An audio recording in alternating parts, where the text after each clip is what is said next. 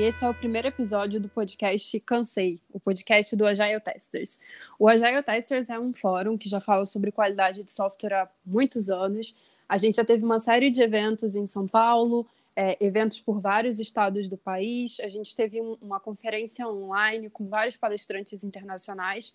E a gente está nas redes sociais, no LinkedIn, no Facebook, só vocês procurarem lá como Agile Testers. Esse é o primeiro episódio do nosso podcast. A ideia é que a gente converse sobre qualidade de software e todos os assuntos relacionados de uma forma bem leve, bem bacana, de comunidade para comunidade. É, se você tem alguma indicação de tema que você gostaria de ouvir no nosso podcast ou pessoas que seriam legal de participar, é só vocês comentarem. A gente vai deixar um post lá no Agile Testers para esse objetivo, então você pode ir lá e comentar e sugerir tema para os nossos próximos podcasts. Hoje a gente está aqui com algumas pessoas que eu gostaria de apresentar. A gente está com o Léo. Olá. O Paulo. Olá, pessoal. E o Ramsés. Olá, como vão?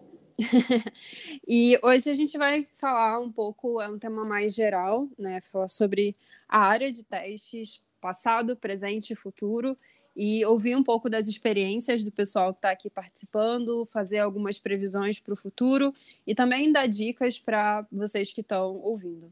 Então, eu queria primeiro começar ouvindo de vocês é, como é que vocês começaram na área, qual era esse cenário, por que, que vocês começaram na, nessa área. Então, vamos começar com o Paulo? Quando eu iniciei na área, era muito comum que as equipes de dev e de QA fossem separadas, algo que não é comum hoje em dia ainda mais que o Scrum ele era algo muito normal e principalmente a automação era medo de muito QA. Já chegou no ponto de uma empresa que eu trabalhei aqui em Belo Horizonte, e que eu cheguei para um colega meu e falei, cara, já ouviu falar de automação de teste? Vamos automatizar? Ele virou para mim e falou, nossa, não fale isso com ninguém, fale isso com ninguém, porque se eles automatizarem, nós vamos perder nosso emprego. Então, incrivelmente, tá, a automação era o tabu não era nada perto de hoje, que a automação é tudo, tem tudo que é palestra, podcast falando sobre. Então, esse era o cenário na, na época que eu comecei, que isso faz seis anos atrás.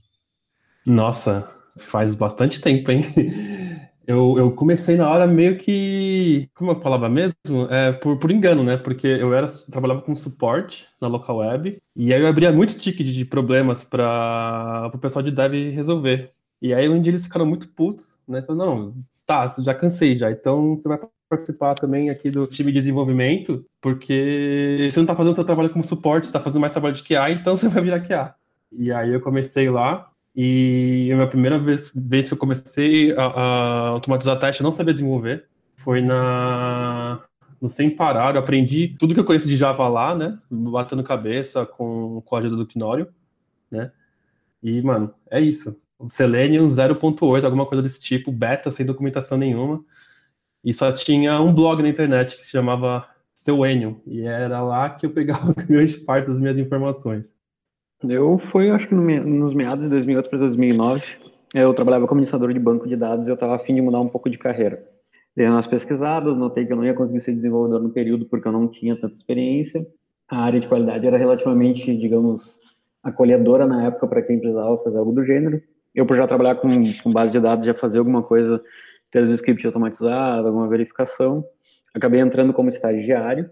Dessa questão do, de estagiário, acho que no projeto que eu entrei já estavam tentando fazer alguma coisa para aplicativos de mobile, alguma coisa do gênero, assim, uh, no momento. Eu acabei usando Selenium, um outro aplicativo que eu não estou me recordando agora para fazer conexão de rede na época, que era agressivamente difícil.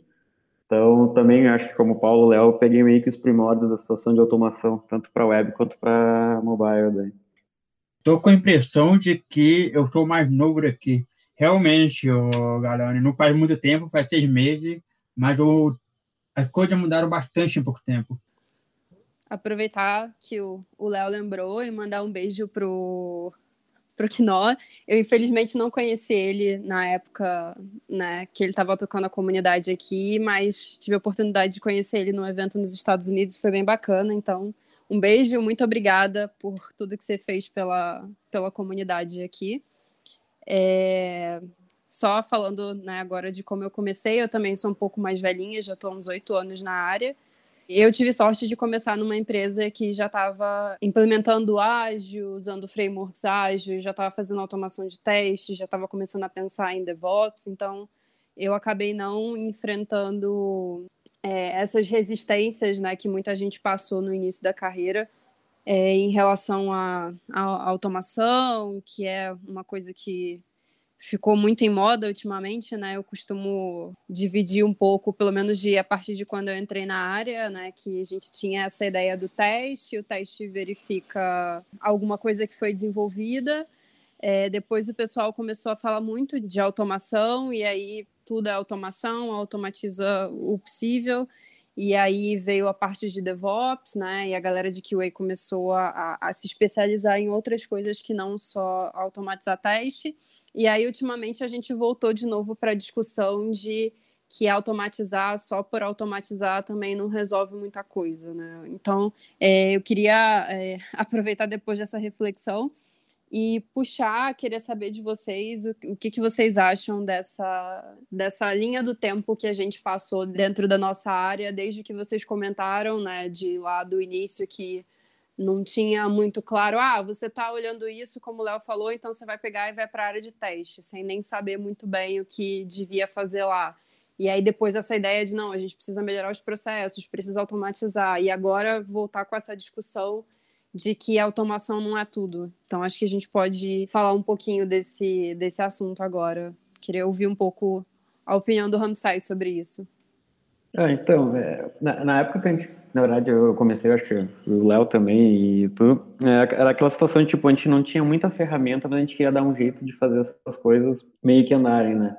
Como eu falei, eu entrei meio que como estagiário a situação, então, tipo, acabava, tinha que ler alguma coisa, entender a situação, entender que tinha que ter de critérios, uh, e como em si a gente não tinha muito material em termos do Brasil, não tinha uma coisa, as que eu achava normalmente eram mais uh, uh, burocráticas, acabei que eu fiquei procurando em termos de comunidade né, vendo o que existia, o que acontecia. Uh, e para mim, como eu falei, era meio engraçado. A gente tinha um, muita situação de que era difícil a questão da, da parte de ferramentas, achar alguma coisa que te ajudasse na, na questão de automação e, e, em testes em si. Mas passando por um período agora, parece que isso já não, não é um problema. Mas quando a gente começava, eu via muita dificuldade em termos de agregar o que tu queria utilizar em termos de automação, junto com a questão da, como aplicar, analisar os sistemas depois para tentar reduzir um pouco da repetição. Tipo, isso sempre para mim, quando eu, sempre, quando eu comecei para mim sempre foi um problema. Já todo esse tipo de informação para ver como é que eu podia agregar no que eu estava fazendo. Né? Em termos para onde eu comecei, que era basicamente uma empresa só voltada para a fábrica de, de, testes de software, até foi relativamente legal, porque tinha muita gente com certificação, gente que já trabalhou com desenvolvimento de qualidade, então meio que foi interessante, mas a, a experiência que eu consegui crescer acabou indo mais direcionada graças à conversa de comunidades e pessoas que eu conheci né, uh, ao redor da, do Brasil e até do mundo. Né? É engraçado, mano, porque é o seguinte, é, na, na local web, o meu chefe, ele, ele não era de qualidade, acho que ele era de, gerente de desenvolvimento, alguma coisa assim, e aí ele entrou como gerente de QA, tinha uma analista de teste, né, que era, que era uma mina que já tinha bastante experiência, e ela era a minha única fonte de referência, tá ligado? E, tipo, pra ela era, era, era, era escrever caso de teste, que nem louco, e sair executando. E aí, tipo, eu achava meio burro isso, tá ligado? Eu mano, ó trabalho pra fazer isso, ficar escrevendo caso de teste, mano, que saco. E aí, não achava nada falando sobre teste, sobre qualidade. É, entrei na, na, na, Descobri o Dev Test, né? E era uma briga por pessoas de, tipo... É, eu não tinha faculdade na época, então a, a, briga era tipo formação e ninguém falava sobre processo e afins. E quando falava era sobre um negócio bem engessado que eu achava bem, bem, bem bosta. Então eu, eu teve uma hora que tipo eu falei, mano, não quero mais, isso aí não é para mim, essa, essa área não é para mim. É, de ficar se repetindo toda hora, de ficar criando é, burocracia a troco de nada, né? E aí, tanto é que, tipo, por um. Eu comecei a fazer um curso de, de design é, publicitário, fiz um ano e meio, e aí também pensa, mano, não é isso que eu quero também, e aí acabei voltando. Isso, mano, foda. É, vocês tocaram no, no assunto, eu queria falar mais um pouco sobre essa parte de comunidade, né? De como é que era a comunidade quando, quando a gente que está um pouco mais de tempo aí na estrada começou, né? O Léo lembrou do, do Death Testes, que eu, pelo que eu me lembro, era o fórum referência na, na nossa época, né? Nossa época eu me sinto mega velha, mas era o fórum que era referência no, no Brasil, né? E se a gente precisasse de mais conteúdo, eu precisava realmente procurar coisas de fora, material de fora, tinha mais coisa em inglês mesmo, né? E aí depois começaram a surgir outros, né, outros canais, como alguns anos depois o próprio Agile Testers. É, como é que vocês veem, acho que de repente é mais para o Léo e para o Ramsés essa pergunta ainda falando um pouco de passado, é, como era esse suporte que, que a gente tinha da comunidade naquela época e o que que quais eram as dificuldades desse suporte naquela época para conseguir acesso a conteúdo. Então, uh, cara, eu lembro que existia, assim, hoje ainda existe ego, mas eu lembro que qualquer coisa que eu perguntava no Death Test, eu lembro que, tipo, tinha metade das perguntas que eu fazia tinha um backlash grande, né? É, eu, não, eu não lembro de detalhes das outras coisas, mas o que me pega mais é essa, é, é essa questão do tipo, eu perguntava qualquer coisa, e aí a, a pessoa sabia que eu não tinha uma formação, ela mudava o assunto e, e falava assim, tá vendo, você não tem informação, por isso que você não sabe fazer esse tipo de coisa. É, é, é isso que me, que me pega da, da comunidade nesse tempo de death. Eu não tenho muito mais memórias que isso. O Ramos deve, deve ter mais memórias que isso. Ah, então, é, naquela época do FTS, até é, como eu sou do Rio Grande do Sul também, tinha uma, meio começou a fomentação do grupo de usuários de teste lá. Era uma situação que basicamente pareciam conversas de, de gerente, como eu gosto de brincar. Era tudo muito burocrático, tudo muito cheio de situações, respostas, e ah, talvez tu pegar a metodologia tal, muitas vezes a pergunta que tinha feito não tinha nada a ver com isso, mas tu começava a vir aquele festival de coisa, né? E até muitas vezes quando tu ia, no, ia no evento, alguma coisa, tu, ah, tô com tal dúvida, vinha aquele cenário enorme de coisa, eu, tá, eu só queria saber uma coisa, desculpa aí, né? E, claro, bem como tu comentou, né? Dependendo da pergunta ali, era 300 respostas, a maioria eram alguns embates de ego, alguém dizendo, desculpa, mas você tá errado, tu, cara, errado não, vem cá, você acha uma solução ou não? O que acabava muitas vezes não dava nem muita, pelo menos para mim, não dava muita vontade de fazer muita pergunta ali, né? Dependendo do que tu colocasse, tu ia arranjar mais uma situação de, de, de confusão do que realmente alguém te ajudar. Poucas pessoas em si, pelo menos quando tu falava alguma coisa, eles viam uma certa sensatez na tua dúvida, conseguiam te direcionar, mas a grande maioria sempre era algum rolo no meio ali que não era legal, né? É, uma dessas pessoas é, tipo, que... Que eu já falei, né? Foi o Kinora, né? Tipo, eu acho que era a pessoa que mais me ajudou e a pessoa que era mais transparente nas respostas, tá ligado? Tipo, não, não, é, vamos conversar e tanto, tanto é que, tipo, pois é, viramos amigos, assim. É saudades que não, Um beijo. Pessoal, voltando um pouco lá atrás de como que era o meu questão do início da carreira, eu tive muito mais facilidade com vocês, que vocês, por causa de que quando eu iniciei, tudo que eu aprendi inicialmente foi no fórum Agile Tester. E quando vocês iniciaram, não tinha o fórum Agile Tester. Então, mesmo que eu iniciei com o fórum Agile Tester, tinha pouco conteúdo BR, a maioria era inglês.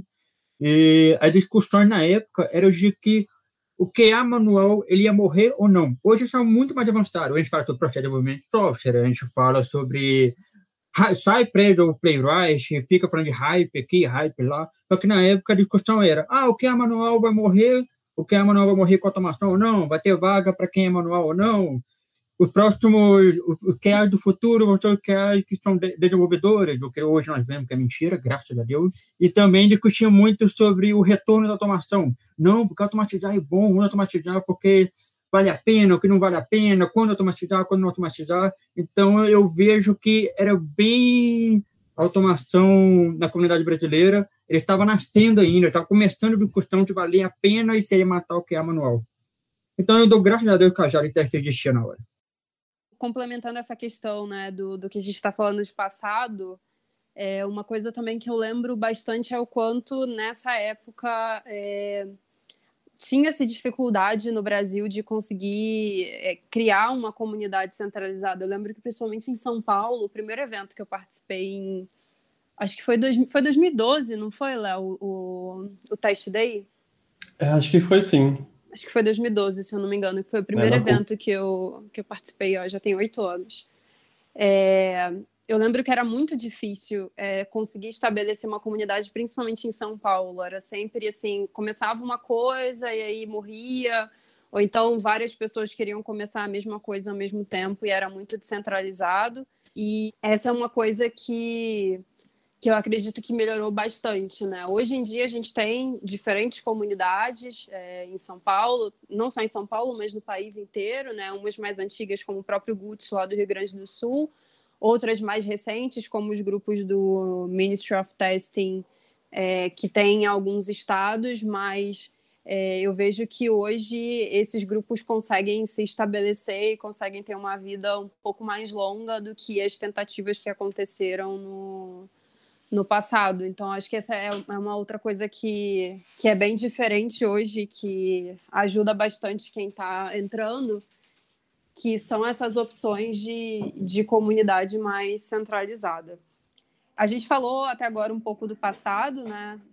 É, relembrando aí das histórias da gente que está é, há mais tempo na área. Agora eu queria voltar para o presente, queria ouvir de vocês é, como é que está o, o, papel do, do QA hoje?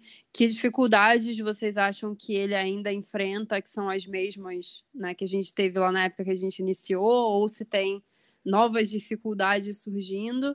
E contar mesmo um pouquinho sobre como é que estão as coisas hoje na, na visão de vocês. É, eu acho que agora a gente está num momento, digamos, bem mais interessante em termos é, profissionais, em termos da área de qualidade porque a gente, num passado, a gente tinha muito problema em termos de identificação da, do que tinha que fazer, muitas vezes até como tinha que fazer, agora a gente consegue trabalhar, digamos, mais unidos em alguns times, ou até muitas vezes quando o processo pode ser mais burocrático nós conseguimos chegar um pouco mais próximo, né, a área deu, deu uma certa evoluída, a gente, graças a, a todas as comunidades, digamos assim, não só de teste, a gente conseguiu ter, aumentar bastante as ferramentas para poder fazer esse trabalho, a gente tem bem mais informação rodando no Brasil aqui, principalmente, e bastante também na, no exterior. Então, a gente, para mim, na minha visão, a gente está com uma área bastante, é, uma visão bastante aberta agora para poder evoluir a questão de como a gente pode é, auxiliar em termos de desenvolvimento de software, né? A gente basicamente meio que vê uma página em branco. A gente está tendo uma oportunidade agora talvez de reescrever algumas coisas mais burocráticas que nós usávamos em tempos atrás talvez melhorar alguns processos de qualidade, talvez não só auxiliar em termos de, da, da, área de qualidades em testes em si, mas também no desenvolvimento como um todo, começar a criticar, é, cair em termos de crítica e auxílio nesse ponto, né, cada vez se aproximar mais do início do desenvolvimento, de todo o processo lá inicial do que o que a gente trabalhava muito antigamente, que era mais no fim, e aproveitar também que como agora tem essa gama de ferramentas para o foco de automação e para alguns trabalhos que a gente fazer, também está com um bom momento de começar a tentar arranjar mais soluções, vou deixar, na minha opinião, criativas para fazer as coisas. Porque a gente tem bastante ferramentas, a gente não precisa agora ficar tanto quanto a gente ficava muito tempo atrás, que era, era um tutorial, alguma coisa e seguia. A gente consegue agora, talvez, abrir um pouco mais a mentalidade para fazer algumas coisas mais, digamos, interessantes, mais criativas e também nos auxiliar em termos profissionais. Eu tenho um pouco dessa visão, Ramses, mas assim, é, é, eu, eu acho que a gente está num, num, num período bem bem interessante, porque você tem bastante coisa que já está consolidada no mercado, né?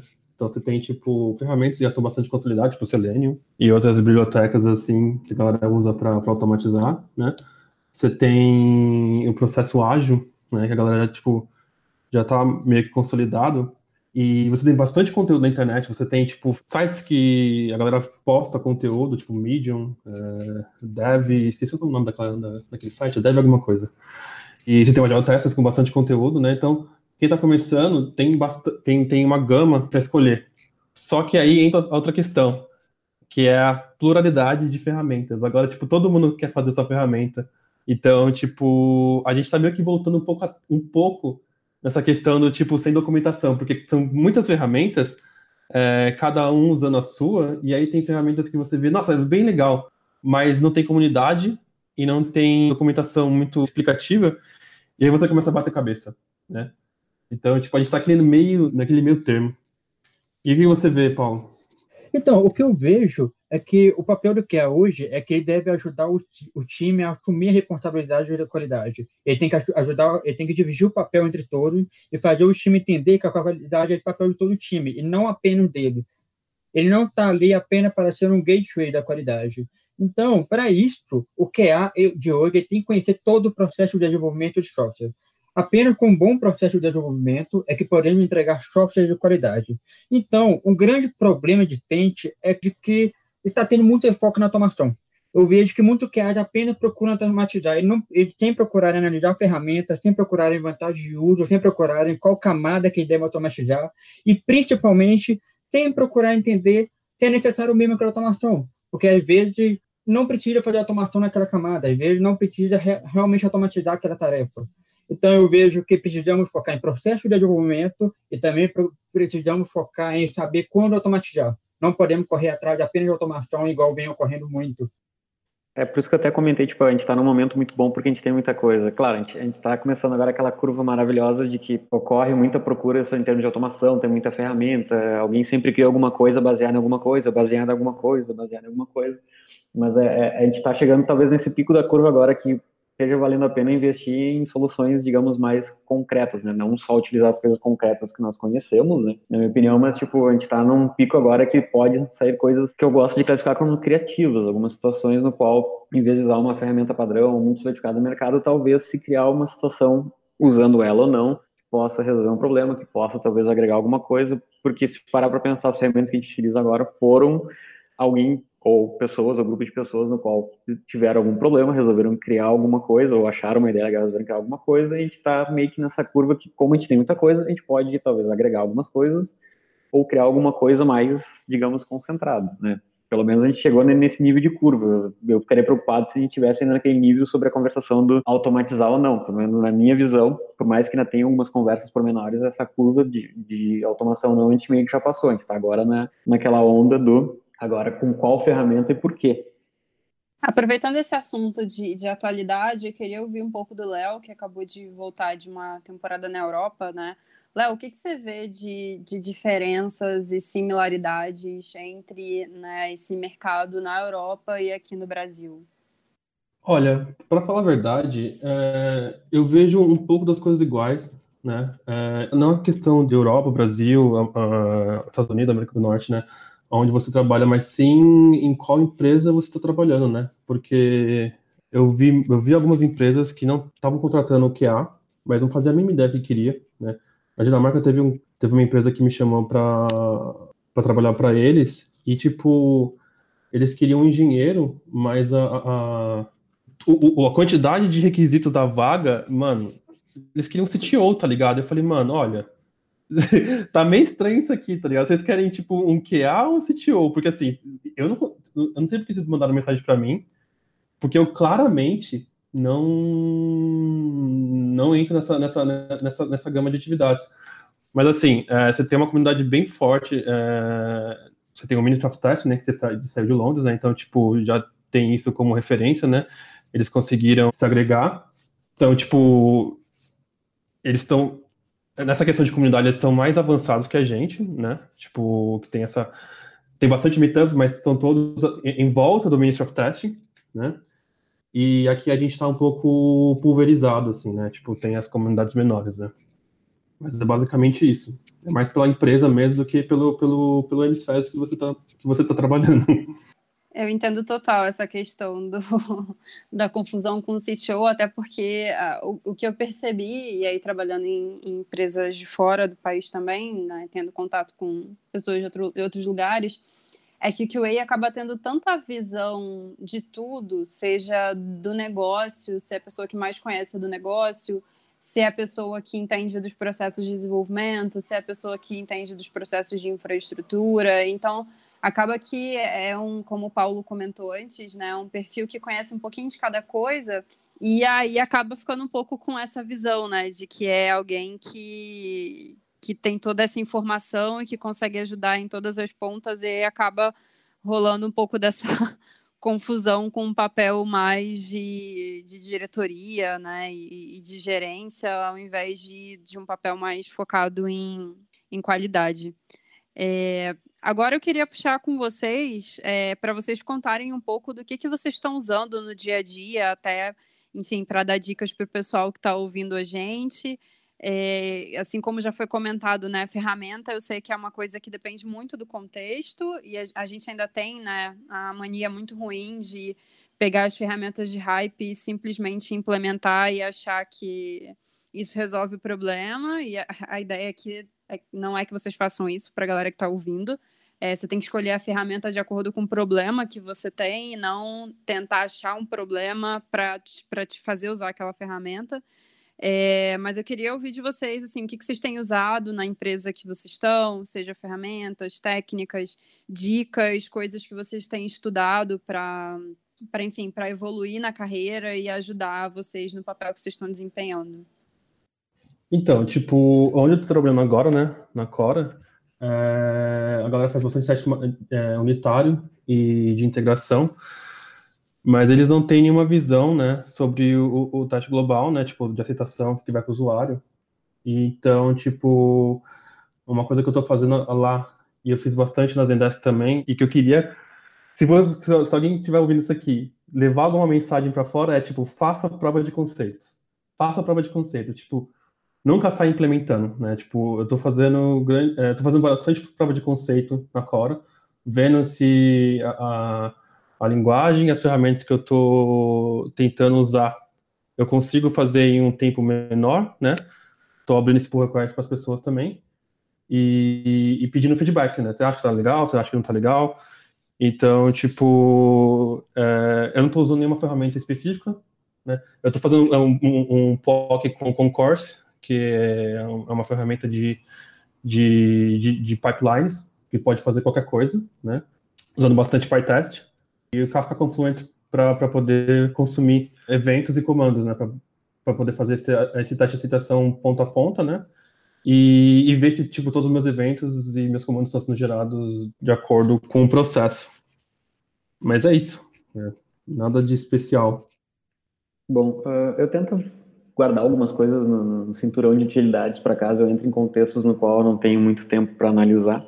Não é a que eu use sempre, mas como eu falei, eu deixo na, no cinturão de utilidades caso precise sair meio que, me, que atacando, que seria muitas vezes para mobile, eu gosto de usar o Appium em algum momento, até entender se ele é utilizável ou não para testes de mobile. Uh, WebDriver quando envolve coisas de web. Uh, eu gosto muito de usar o Gatling quando envolve coisas de performance. Uh, eu comecei bastante a utilizar a questão do Pact para testes de contrato, até ele resolve muito bem isso. Mas agora em si, mais ou menos, o que eu me preocupando é algumas coisas mais conceituais, não em ferramentas. Né? Então, alguma coisa de programação funcional ou reativa. Eu estou dando uma olhada em Property-Based Testing, que quem usa Elixir e outras linguagens estão vendo algum, algum ganho dependendo da, da, ferramenta que vai se utilizar. Mas, é, como eu falei, eu tenho essas ferramentazinhas né, no cinturão de utilidades, mas eu, eu ultimamente estou estudando coisas mais conceituais mesmo, em termos de de programação, dando algumas olhadas também rapidamente, machine learning, algo do gênero, ver como é que a gente pode encaixar nisso, talvez no, no dia a dia de testes ou não. Não progredi muito, mas envolve muita leitura e pouca ação. E é basicamente assim que eu trabalho, mais conceito e menos ferramenta, né? Sobre o meu ferramental que eu utilizo na minha empresa atual, que eu iniciei há três semanas, a gente lá estamos utilizando bastante o Supertest, o Postman e as libjoy para fazer validações, e também acaba utilizando muito para Tractor. Quem me conhece sabe como para Tractor, mas infelizmente está morrendo. Só que a minha principal ferramenta no momento não são textos, são artigos. Como a gente está bastante preocupado com performance, ainda mais com o coronavírus, nós temos que fazer ter mais retenção de, de cliente, a gente acaba utilizando muito o Chrome DevShoot, acaba, acaba utilizando muito o artigo do, da Google sobre performance web, uh, valida, validando a performance com a ferramenta Web Page Test, que ela valida o tempo de cada request, a ordem de cada request, é bastante interessante. E também estamos aprofundando muito na checklist performance do Angular.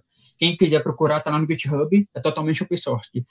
E outra coisa que eu tenho estudado bastante para fazer a questão, para olhar para a questão de segurança, nós utilizamos também o checklist de segurança de API, que também está open source lá no GitHub. Então, as minhas principais ferramentas que estão fazendo entregar valor, ultimamente, são textos e artigos sobre como conseguir fazer a ferramenta ser melhor. Massa. E é, falando um pouco agora de. Acho que não, não, não, necessariamente o futuro, porque eu acho que é uma coisa que já está aí, mas que, QA, né, dentro da comunidade no geral, as pessoas ainda não estão falando muito É, eu queria saber se vocês têm alguma opinião ou alguma visão sobre como é, diferentes assuntos vão impactar a forma que a gente testa software. E aí, esses diferentes assuntos eu estou considerando é, arquitetura orientada a eventos, então a gente vê que a galera está muito acostumada a fazer teste é, num ambiente mais síncrono, né? E aí, quando parte para uma coisa mais assíncrona, as pessoas não têm muita noção do que fazer. É, a parte de dados também, ciência de dados está tá muito latente. Você vê que as empresas têm investido bastante em ter uma área de é, específica para ciência de dados, né? A gente tem machine learning, é, a gente tem agora também é, toda essa questão de IoT, né? De dispositivos inteligentes. É, como é que vocês acham? Vocês têm alguma opinião formada? Já olharam alguma coisa sobre como é que testa nesses ambientes? Se vocês acham que isso vai mudar de alguma forma, é, enfim, como a gente testa software? Olha, eu não tenho muita opinião formada sobre isso, mas eu posso dar alguns pitacos, né? Tipo, a gente pode testar tudo, né? Então, tipo, independente da arquitetura e da tecnologia utilizada, né? A conversa com o time e a visão que, que a empresa espera de você, é, você pode se adaptar. Então, tipo, sei lá, você tem uma empresa que você entrou e ela é grande e tem já um processo bem é, é, definido, uai, você não vai precisar, tipo, chegar muito longe. Se, se, ela, se ela trabalhar com microserviços, é, mas, sei lá, ela usa é, um GraphQL na ponta para orquestrar esses microserviços, tecnicamente você não precisa fazer um teste de, de, de contrato. Você tem, tipo, o Schema Validation e aí você não precisa fazer isso. Outras empresas você precisa, né? Tipo, na Zendesk, acho que uma, uma, um time só depois o Wellington vai me bater nisso, né? Um time só fazia teste de no, no Kafka, né, para ver se ah, para validar eventos, né? Já a Copenhagen não fazia isso, né? Mas também trabalhava com Kafka. Acho que vai muito do, da empresa e do profissional e de que, do que a equipe espera, né? Eu acho que esses são os meus dois centros. Eu sou uma pessoa que estou muito, como eu comentei antes, eu estou muito otimista agora que depois que a gente chegou nessa curva de várias ferramentas, agora a gente está num ponto de a gente pode ser criativo. Eu acho que a gente pode agregar algumas coisas quando se fala mais de, de aplicações de, de, de front, coisas mais visuais para os usuários, a gente ter alguma é, inteligência artificial, alguma coisa relacionada para nos auxiliar. Tipo, a gente está num momento que a gente pode entrar com esse tipo de pesquisa, ele pode não retornar um ganho legal, mas alguma coisa a se situar eu tô vendo em termos de tecnologia em geral, tá tendo muita segmentação de tudo, as coisas estão ficando mais para um lado, ou mais para um outro, ou mais ficando assíncrono, então, como eu comentei, a gente está com uma chance agora enorme para tentar auxiliar até o teste a um nível um pouco mais isolado e depois pensar como um todo para ver como a gente pode agregar isso na velocidade que a gente trabalha, em termos de, de, de qualidade, auxiliar também em todo esse processo. Uh, eu vejo muita gente também já falando um pouco uh, da questão do pessoal. A galera muitas vezes entra em QA já tem que saber meio que virtualização, o famoso Docker e essas situações. Então, a gente está num momento agora que a gente pode pegar todas as situações que tem bastante informação, pontos em termos de eventos, a questão de, de machine learning, a questão de virtualização, e a gente está conseguindo meio que juntar isso para fazer talvez um cenário maior de, de como analisar. Então, como eu falei, a gente está passando naquela curva agora com a sua ferramenta e agora talvez esteja na crise de começar a ver soluções criativas em cima dessa chuva de coisas que a gente tem para agregar tanto no trabalho de desenvolvimento quanto realmente no trabalho de, de testes de qualidade. É, um, uma, uma outra, uma, um outro ponto que eu queria saber a opinião de vocês antes da gente né, passar para o final é, eu, eu, já vi muitos times, assim, muitos projetos que né, o Léo até citou o exemplo de onde ele está, que o pessoal faz bastante teste unitário. É, você vai olhar, tem bastante teste automatizado, às vezes tem até um, um pipeline rodando e as coisas funcionando, e ainda assim rola muito problema em produção. O que, que vocês acham que. Por que, que vocês acham que isso ainda acontece? O que, que vocês acham que está faltando para que as pessoas realmente é, essa é a minha opinião, né? Eu acho que o pessoal foca muito em, ah, eu preciso usar essa ferramenta, eu preciso automatizar esse teste, eu preciso automatizar aquele pipeline, é, mas no final das contas, o que realmente importa que seria, né, o, o chegar para o cliente, chegar em produção e ter o mínimo de impacto, isso não acontece. A gente continua tendo problema, continua tendo site importante é, caindo, continua tendo funcionalidades que não estão atendendo ao objetivo.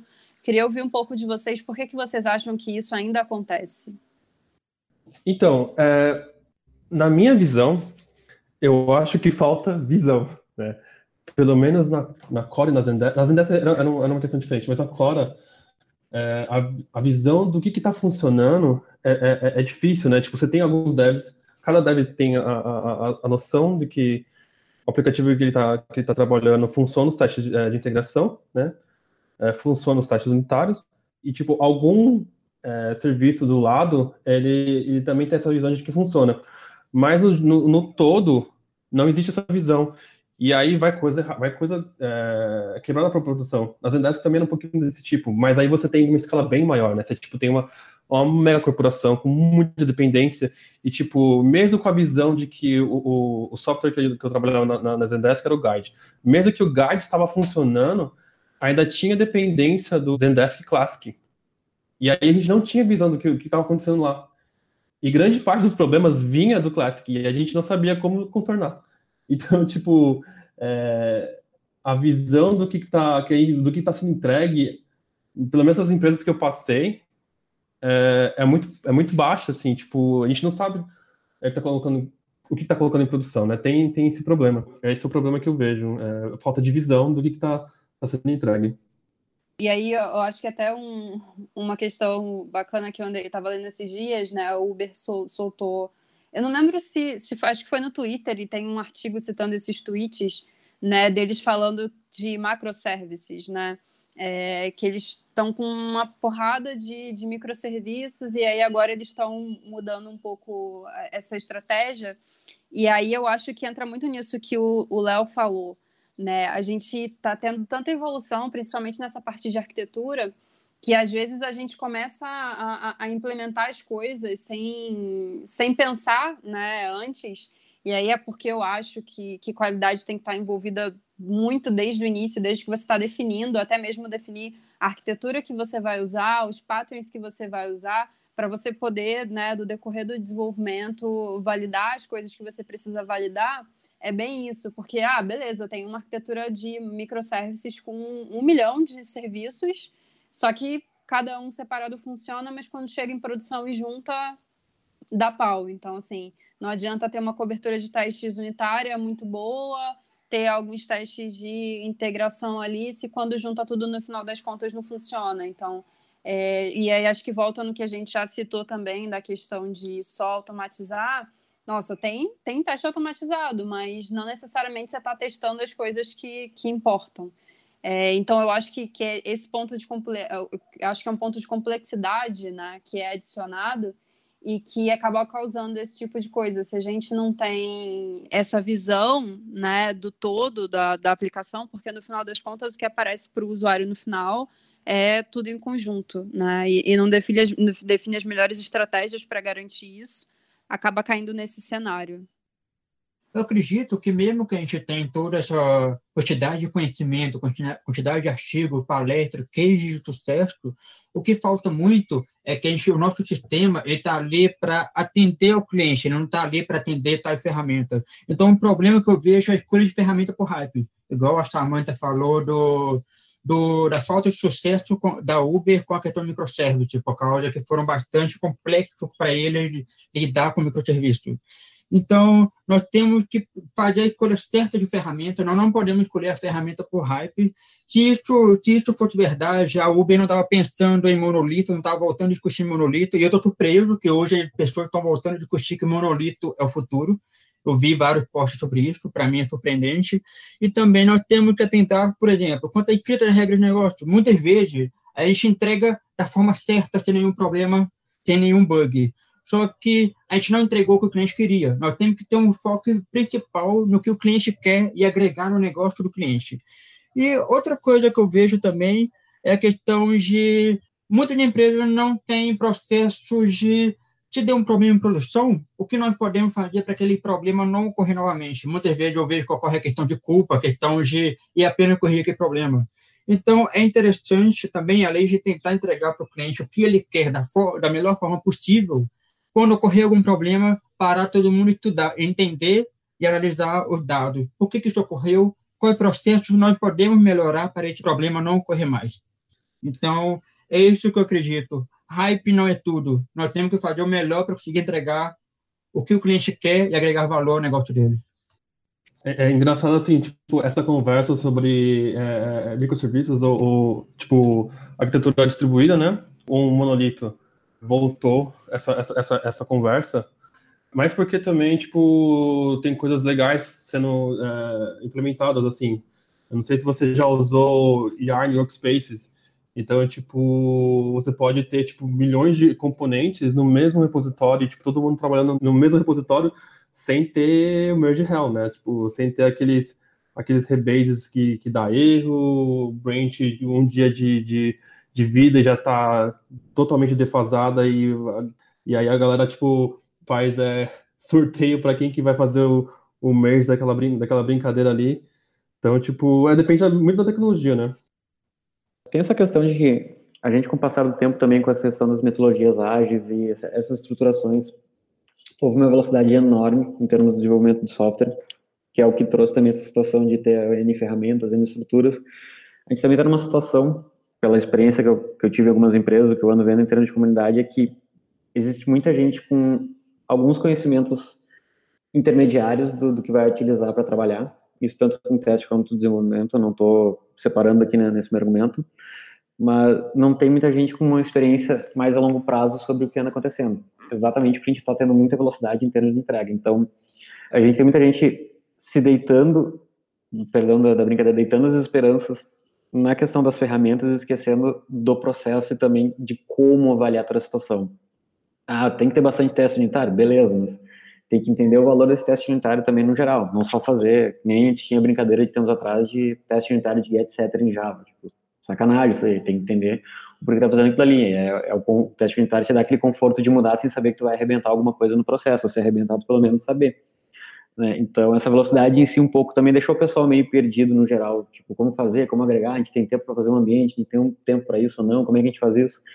E aí essa confusão toda, tipo, tá todo mundo, a questão de desenvolvimento, produto e a gente também nesse turbilhão e a gente tá naquele, numa posição assim que a gente consegue trabalhar isso talvez de uma forma um pouco melhor, talvez um pouco mais distante, né, da, dessa jogada, né. É, eu gosto de brincar, quase toda empresa que eu gosto de entrar, eu gosto de dar um passinho atrás para ver todo um contexto para depois entender como é que a gente pode agir em termos gerais. Eu acho que é, quando a pessoa consegue ter um pouco dessa visão, tipo, deixa eu dar uma olhada no que está acontecendo para ver que eu posso ajudar adiante, talvez ajude, mas é, eu voto essa questão de toda essa confusão tá rolando realmente porque a gente tem muita velocidade na entrega das coisas, né? E isso não, para mim não é uma coisa ruim, mas é uma coisa que acaba também afetando no geral toda essa confusão e como a gente pode atuar ou não.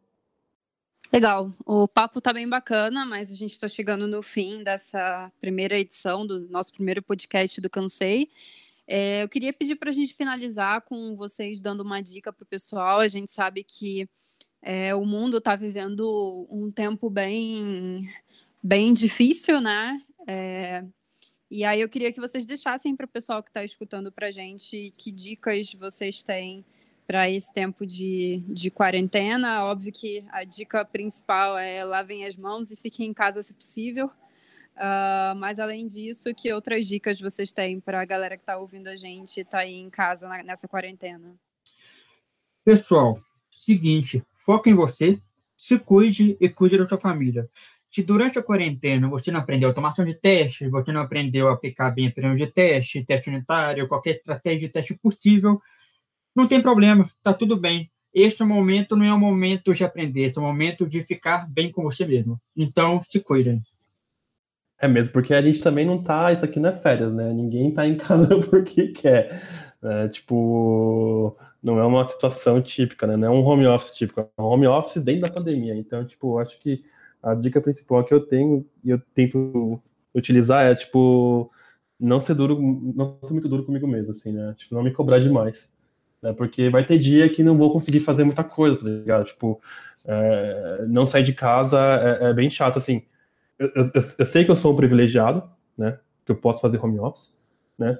Mas mesmo assim, tipo, é foda assim, não, não, não poder interagir, não poder sair de casa, não poder trabalhar de um café. Enfim, então, tipo, o que minha psicóloga falou para mim é: não seja duro com você, né? Porque tá foda para todo mundo. Né? Se você não conseguiu aprender coisa nova, tudo bem, né? Porque não, você não tá de férias, né? E é isso. Beba bastante água.